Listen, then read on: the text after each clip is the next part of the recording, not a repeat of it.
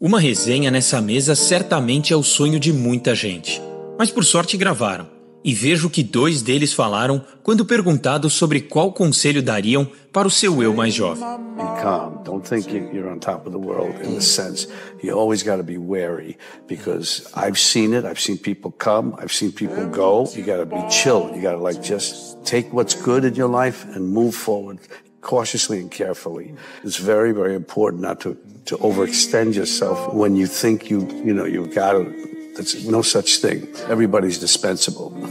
I wish I had known that this too shall pass. You feel bad right now? You feel pissed off? You feel angry? this too shall pass. you feel great? You feel like you know all the answers? You feel like that everybody uh, finally gets you, and uh, there you are. This, too, shall pass. Time is your ally, and if nothing else, just wait. O tempo é o seu aliado, mas vai passar. Queridos irmãos, quando nós olhamos a palavra do Senhor aqui precisamente no livro de Daniel, os versículos que nós lemos do capítulo 2, ele vai revelar a grandeza da soberania de Deus no controle da história. Como Deus tem governado os mundos desde os tempos mais antigos, das eras mais jurássicas, até a consumação dos séculos. Deus está governando tudo. Deus está no controle de tudo. E Deus também está no controle da vida daquelas pessoas que assim permitem. E nós precisamos entender, quando olhamos para a palavra do Senhor, que não existe, e, e eu falo isso porque já há algum tempo nós vemos trabalhando sobre processos, sobre posicionamento, sobre como nós devemos nos levantar e nos posicionar diante da vontade do Senhor, de como nós devemos respeitar os processos, e não existe um fator tão importante dos processos de Deus nas nossas vidas maior do que o fator tempo. Só que tempo é algo muito obscurecido para nós. Haja vista as nossas limitações. Nós, com os nossos cinco sentidos, mal conseguimos perceber o que está acontecendo ao nosso redor. Com o tempo, a nossa visão fica escassa, os nossos ouvidos já não conseguem escutar muita coisa, os nossos sentidos raramente nos dá entendimento ou percepção do nosso mundo exterior. Que dirá do tempo? Que dirá do futuro? O que diremos das estações, das, da- dos tempos que Deus separou, os lapsos temporais, para trabalhar com a nossa vida? Mas eu olho também para Salomão, escrevendo no seu capítulo 8, versículo 5, ele diz assim: olha, pode ser complicado, mas o Criador, na sua soberana vontade, ele revela o seu tempo e o modo de trabalhar para aqueles que guardam os seus mandamentos. Eu quero acreditar que eu estou diante de uma igreja que toma decisões conhecendo o tempo de Deus, conhecendo a forma como Deus trabalha, porque Deus deu essa revelação, porque guarda os seus mandamentos. Porque a pior coisa do mundo é nós pensarmos que Deus está falando conosco. Quando nós somos submissos, quando nós não somos, nós não honramos o nome dele, quando nós não damos a glória devida ao seu nome, e nós estamos pensando que Deus está nos direcionando, quando na verdade é a voz das nossas conveniências nos levando para caminhos cada vez mais para longe de Deus. Ter o conhecimento do tempo é, é, é, é nos apropriarmos de ferramenta que vai nos levar a entender o porquê de determinadas situações que nós estamos passando. E tempo aqui nós precisamos entender em dois principais fatores. O primeiro, o tempo escatológico, Deus no comando de todas as coisas, um tempo escatológico que vai culminar na eternidade com Ele ou sem Ele. E dentro desse tempo escatológico, nós precisamos entender, nesse tempo linear, nós precisamos entender o nosso tempo, o tempo de estações, o tempo de ciclos que nós vivemos, a, realidade do que nós estamos passando hoje. Porque eu estou vivendo isso, que tempo que é esse o tempo de Deus na minha vida? Como eu posso chegar ao conhecimento do Senhor para entender tudo que eu estou passando? Que atitude, que posicionamento, que escolha eu devo tomar diante das percepções do mundo nesse tempo específico? Eu olho para a palavra de Deus, em Jeremias no capítulo 8, versículo 7, diz assim: Olha, até os pássaros conhecem as estações e observam a época da migração, mas o meu povo não conhece os processos do Senhor. E não conhece porque não guarda os seus mandamentos. Entender o tempo, entender a forma de agir, entender a forma de se posicionar e entender com que atitude tomar no tempo certo, da forma certa, dentro da vontade de Deus, é aproveitar as melhores oportunidades do Senhor que Ele está descortinando diante de nós. Quantas vezes nós perdemos oportunidades maravilhosas do Senhor por não entendermos que aquele era o tempo? Quanto tempo, quantas vezes nós nos precipitamos por nos apropriar de coisas que ainda não era o tempo de Deus para as nossas vidas? E o verdadeiro crescimento, a aquisição da maturidade, das experiências que o ser humano tanto busca, meus queridos e amados irmãos, ela é nutrida por processos que envolvem o fator tempo. E nós vivemos uma geração do imediatismo, nós vivemos um tempo, meus queridos e amados irmãos, aonde as pessoas já não têm mais paciência, as pessoas já não se submetem mais aos processos de Deus na sua vida. É um tal de pular fases, é um tal de pular degraus na escalada da sua vida, e quando chega lá na frente, não entende o porquê da luta, não entende o porquê da adversidade, sendo que é apenas uma colheita daquilo que foi plantado quando pulou as fases da sua vida. E agora Salomão nos chama a atenção no capítulo 3, no versículo 1, dizendo: Olha, existe um tempo determinado para tudo, e quem determinou esse tempo? E tempo da sua raiz original, da sua palavra original, que quer dizer propósito. Existe um propósito para cada coisa, num lapso temporal da sua vida. E ele está falando: olha, quem estabeleceu estas estações, quem estabeleceu o tempo na sua vida para determinadas coisas, não foi você, não foi eu, foi Deus quem determinou.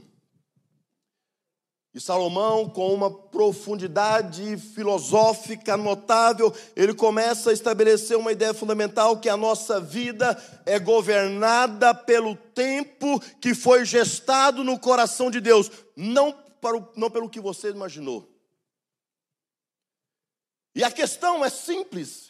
Qual foi o planejamento seu para a sua morte? Nenhum.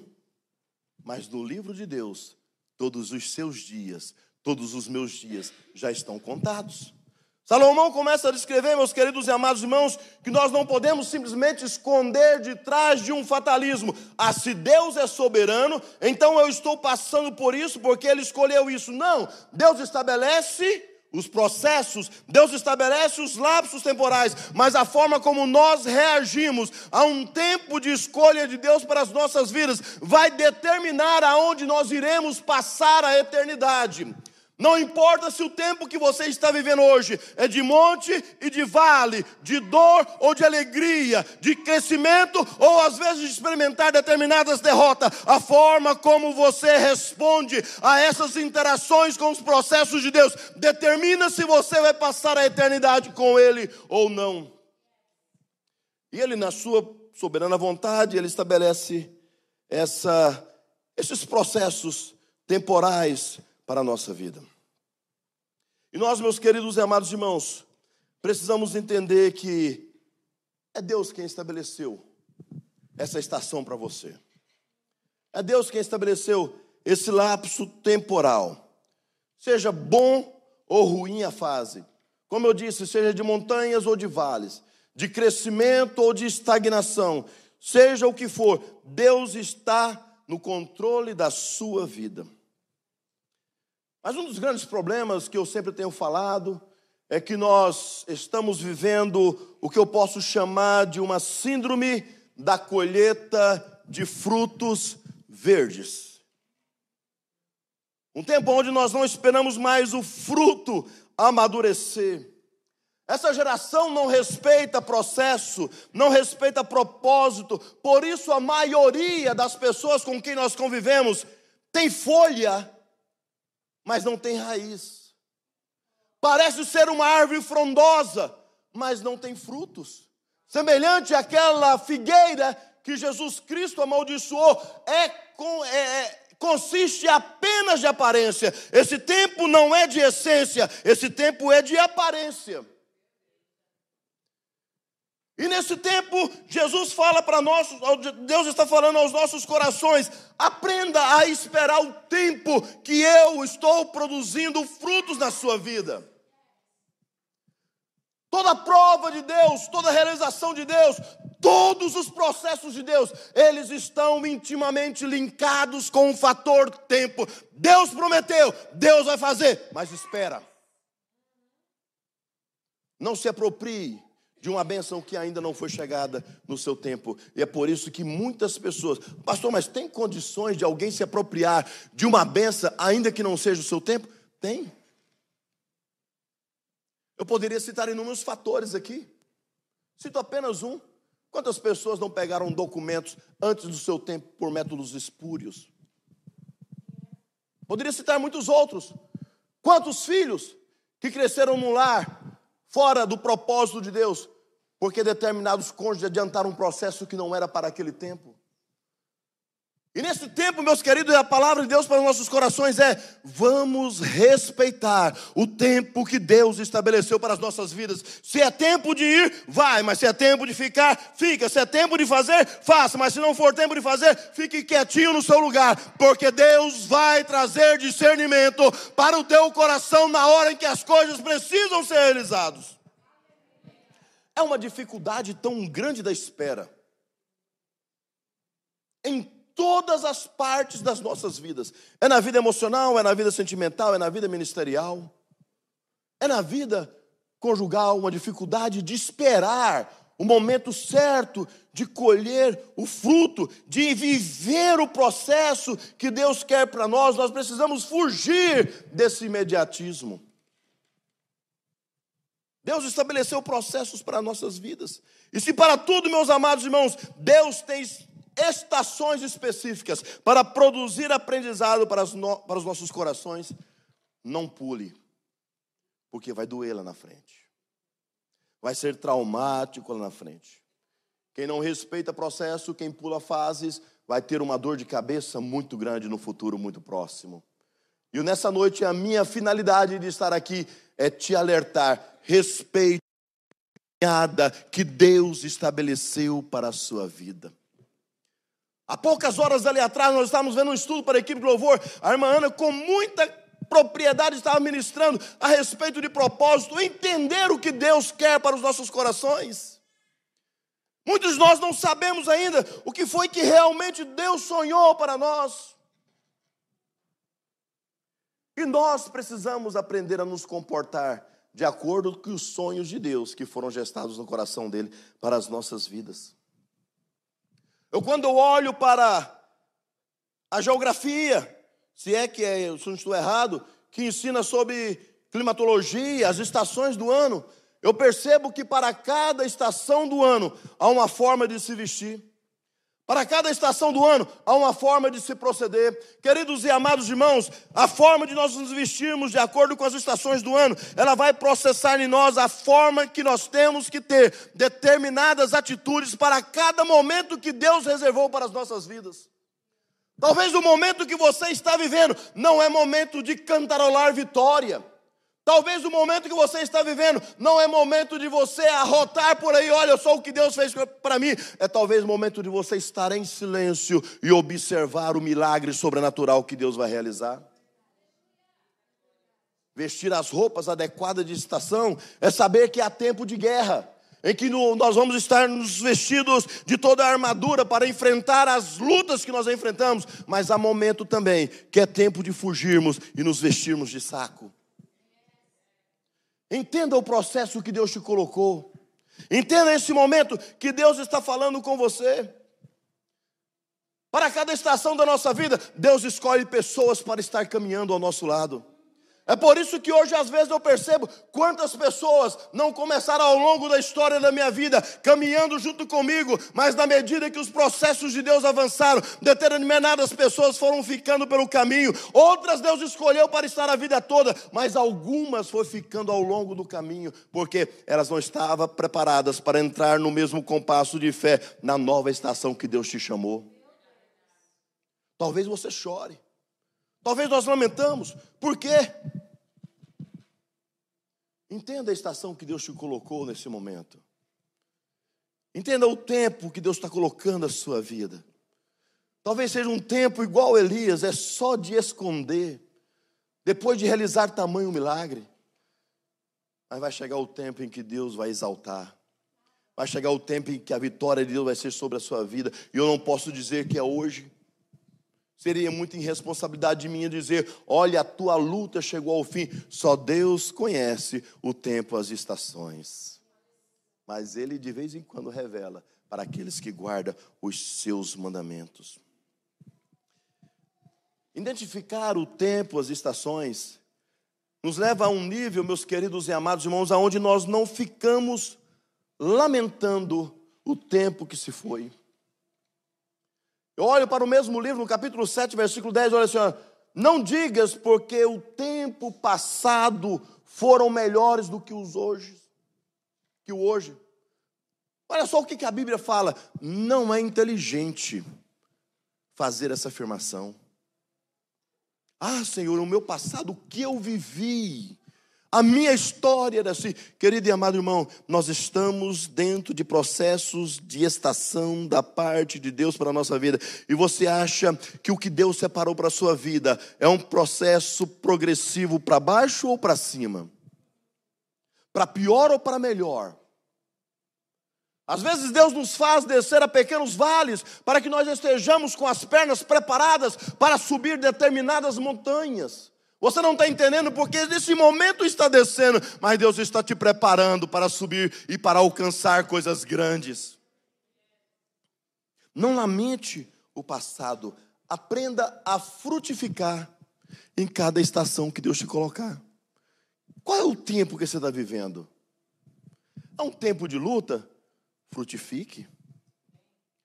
É um tempo de bênção? Continue frutificando.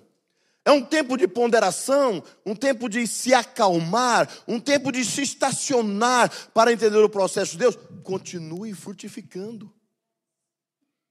Continue frutificando. Mas em contrapartida ao que nós vemos, nós entendemos também que muitas das vezes nós não estamos nas estações que Deus determinou para nós. Delas não temos como fugir elas são soberanamente escolhidas por Deus para nós vivermos, e nós temos que responder de forma apropriada àquela situação que Deus nos colocou. Contrário a isso, muitas das vezes nós caímos em ciclos viciosos de derrotas, de perturbação e não conseguimos viver o melhor de Deus, pensando que nós estamos numa estação, quando na verdade estamos vivendo determinados ciclos conforme as nossas conveniências e as nossas vontades. Estações, meus queridos e amados irmãos, podem se repetir, porque diz a palavra: ao tempo de nascer, ao tempo de morrer, ao tempo de chorar, ao tempo de sorrir. Quantas vezes ao longo da história da nossa vida o tempo do choro não se repete? Quantas vezes a estação do sorriso não se repete? Quantas vezes a estação do colher algo que foi plantado não se repete? Mas ciclos viciosos precisam ser quebrados para nós vivermos o melhor de Deus. Nas estações, nós frutificamos. Nos vícios, nós ficamos estagnados e nós não avançamos. E essa noite, meus queridos e amados irmãos, nós precisamos entender que chegou o momento de colocarmos o fim em determinados ciclos das nossas vidas. Ciclos são atitudes, são comportamentos que muitas das vezes nós não aprovamos, mas continuamente nós estamos repetindo. São fases repetidas que nos impedem de viver o melhor de Deus.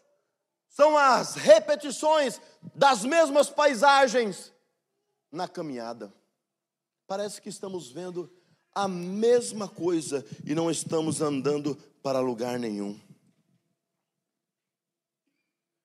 Quantas pessoas não têm problemas financeiros apesar de ter uma boa renda?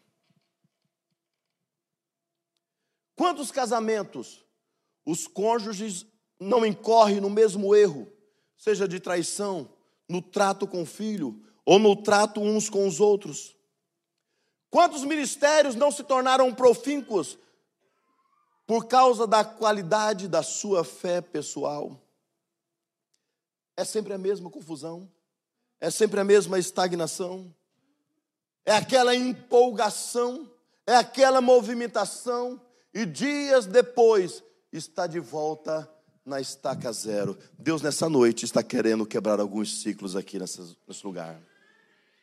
Deus nessa noite está querendo renovar as nossas vidas. É tempo de viver coisas novas neste lugar. É tempo de nos apropriarmos do melhor de Deus nas nossas vidas. Olha só o que ele está dizendo em Isaías no capítulo 43, 18 e 19. Não vos lembrei das coisas passadas e nem considere as antigas, porque eu estou fazendo uma coisa nova e vai sair à luz. Porventura vocês não estão vendo? Eis que eu porei caminho no deserto e rios no ermo. Mas para que isso ocorra, é necessário nós quebrarmos ciclos. E quando eu olho para a palavra do Senhor, como ela é didática, como ela é pedagógica, ela está sempre nos ensinando. A primeira coisa que nós precisamos aprender para quebrar um ciclo errado na nossa vida, assim como foi a nação de Israel, 400 anos, sendo governada por, por juízes, dentro de um ciclo vicioso de pecado. Hoje está bem, me afasto de Deus. Eu oro a Deus, Deus levanta um libertador. Depois que volta tudo ao normal, eu volto para o pecado de novo. E 400 anos foi esse ciclo vicioso de pecado. Quando olho para a palavra do Senhor, uma das coisas que salta aos meus olhos é para que você quebre alguns ciclos errados na sua vida, a primeira coisa é pare de contar histórias que justifica a repetição dos seus erros. Estamos sempre dizendo para nós mesmos: eu faço isso porque eu vivi assim. Você não sabe o que eu já passei. A minha postura, o meu posicionamento é resultado do que eu vivi. Eu tomei essa decisão por causa disso. Pare de começar a de contar historinhas que justificam a repetição dos seus erros. Meus queridos e amados irmãos, nós estamos vivendo um tempo de terceirização da culpa. É por causa disso, é por causa daquilo, quando na verdade nós temos que dizer: olha, o erro é meu, a culpa é minha. Eu olho para um paralítico no tanque de Betesda, 38 anos. Jesus chega para ele, se vão quebrar esse ciclo de 38 anos. Ele falou: ninguém me leva lá no negócio. Peraí, Jesus não está perguntando quanto tempo você está ali? Jesus não está perguntando se é no movimento das águas? Jesus não está perguntando, não tem ninguém? Jesus nem questionou o fato dele não ter amigos para jogar ele lá, e o outro paralítico tinha quatro para descer ele pelo telhado. Jesus só olhou para ele e falou assim: Olha, você quer ficar são? Aí ele, para continuar um ciclo de, que já havia 38 anos diz: Ah, ninguém me joga lá. Não, eu não estou perguntando isso. Eu estou perguntando: você quer ficar são? Jesus está avisando, Jesus está pedindo só por uma decisão, só por uma postura. Pare dessa historinha, 38 anos. Ah, você não sabe o que eu passei. Tome uma posição e você vai ver a história que eu posso escrever para a sua vida daqui para frente. Mas se posicione. Nós vivemos um tempo de contar essas historinhas. É tanto trauma emocional, é tanto trauma psicológico, eu já passei por isso, querido e amado irmão. Está o tempo em que você precisa se desarraigar de todo esse passado traumático e começar a vestir a armadura para começar a experimentar as vitórias verdadeiras de Deus para a sua vida. Nós estamos sempre argumentando. Outra coisa, a gente precisa realmente ponderar é esse o tipo de vida que eu quero para mim? Você sabe qual é uma das maiores crises que a humanidade enfrenta hoje, diante de tanta adversidade? É a crise do vitimismo. As pessoas preferem jogar as suas crises para fora, dizendo que não teve oportunidade, do que fabricar uma oportunidade. Preferem dizer a porta não se abriu do que bater na porta. Vivem chorando, lamentando oportunidades que se passaram, quando Deus, na verdade, a cada manhã, quando o sol brilha, descortina uma nova oportunidade para todos nós, a não ser que você já morreu. Está se repetindo porque, porque não posicionou. Está repetindo por quê? Porque não tomou uma decisão de largar. Eu não quero mais esse tipo de vida para mim. Eu olho para a palavra do Senhor de forma pedagógica e eu vejo uma mulher de fluxo de sangue. Olha, eu estou vivendo isso porque não encontrei a solução, mas tem uma solução ali, é um tal de Jesus. E a palavra de Deus diz que ela decide quebrar esse ciclo de 12 anos de doença. Eu vou lá e só vou tocar nas vestes dele. A palavra do Senhor conta a história de um outro chamado Zaqueu. Eu decido subir, eu decido aceitar Jesus Cristo na minha vida, porque Ele vai pousar lá. E quando eu decido aceitar a Ele, eu quebro toda essa situação de ciclo errado, aonde eu roubei, aonde eu prejudiquei o meu próximo, agora eu vou dar a metade da minha fortuna para os pobres e vou devolver quadruplicado todos aqueles que eu defraudei. Ele resolveu quebrar um ciclo vicioso na sua vida. Deixa eu te falar uma coisa. Os ciclos errados, eles vão continuar até o dia que você permitir. Deixa eu falar de uma forma diferente os ciclos errados na sua vida, que é contrário às estações de Deus, eles vão continuar na sua vida até o dia que você estiver alimentando eles. Geralmente, quem tem uma vida financeira desregrada é aquele que alimenta essa vida financeira através de empréstimos. Geralmente, quem tem uma vida sexual desregrada é aquele que alimenta essa vida sexual através de conteúdos pornográficos. Geralmente, meus amados irmãos, quem tem uma vida ministerial desregrada, não progride, é porque continua alimentando a sua vida na oscilação do hoje estar bem, do hoje acreditar e amanhã não acreditar mais. Quem foi que te chamou? Quem lhe fez a promessa? Ele mente por um acaso? Ele deixou de cumprir o que ele fala? Não. Por que, que às vezes nossa fé oscila? Geralmente quem não tem relacionamentos sólidos são aqueles porque têm nos seus ciclos alimentado os seus relacionamentos com traição, com desonra, com falta de gratidão. Nós vivemos, meus queridos e amados, Salomão, de uma sabedoria notável, ele fala: Nós vivemos uma vida, e ele expõe isso de, no capítulo 3, esse dualismo de confronto.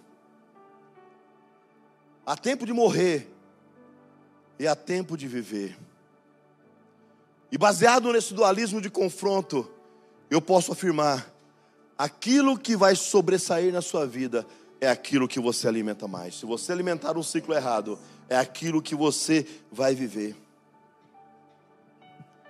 E Deus nessa noite está chamando você para quebrar ciclos. Eu gostaria de convidar você para se colocar em pé. E caminham aqui para o final. Deus, na sua forma mais sábia, Ele deixa exemplos, ele deixa forma de nos fazer entender como que a quebra de ciclos começam a produzir coisas grandes nas nossas vidas. Eu quando eu olho, meus queridos e amados irmãos, para uma mulher, eu penso que o maior desejo de uma mulher é engravidar. É ter os seus filhos, é ter os seus filhos.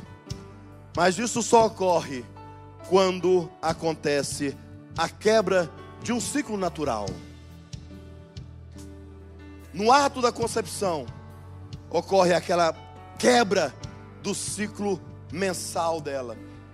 E no ato da concepção, os sonhos de Deus vão se realizando. Mas deixa eu te falar uma coisa. A concepção para acontecer, para que o ciclo seja quebrado, ela acontece num ambiente de intimidade. E Deus nessa noite está convidando você para um ambiente de intimidade com Ele, para um ambiente de proximidade com Ele, para um ambiente de comunhão com Ele, para que você quebrando os ciclos, nós ainda estamos nas fases de estações. Eu choro hoje, amanhã eu me alegro. Volta a estação do choro, porque as estações são Deus que estabelece. Mas quando eu começo a quebrar os ciclos, vivendo as estações de Deus, eu começo a desfrutar de um tempo linear que os cientistas não acreditam, que o mundo intelectual não acreditam. Um tempo linear que Paulo fala é de glória em glória, é de vitória em vitória, é de bênção em bênção. E esse tempo linear só pode ser promovido na vida daqueles que aprenderam a quebrar ciclos. Qual é o maior sonho de uma mulher? É ter o seu filho. Mas agora ela começa a viver um tempo linear. E a realização de ter o filho não morre quando o filho nasce. Aí vem a realização de ver um filho andando, é de glória em glória. Ela começa a ver a realização de um filho na adolescência.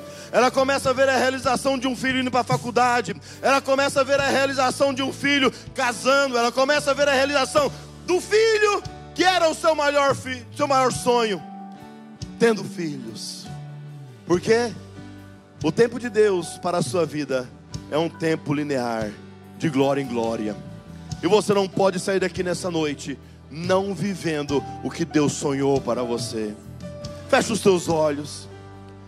Ore comigo nessa noite, Senhor. Eu quero aquilo que ainda tem circunviziado o meu coração, ciclos errados que eu tenho alimentado, Senhor, ciclos errados que eu tenho justificado por falácias, por historinhas que eu tenho contado, que podem até ser verdades, mas ela não vai dizer a verdade do seu estágio, do seu estágio final. Que nessa noite seja uma noite de quebra de ciclos das nossas vidas. Porque Deus vai te levar.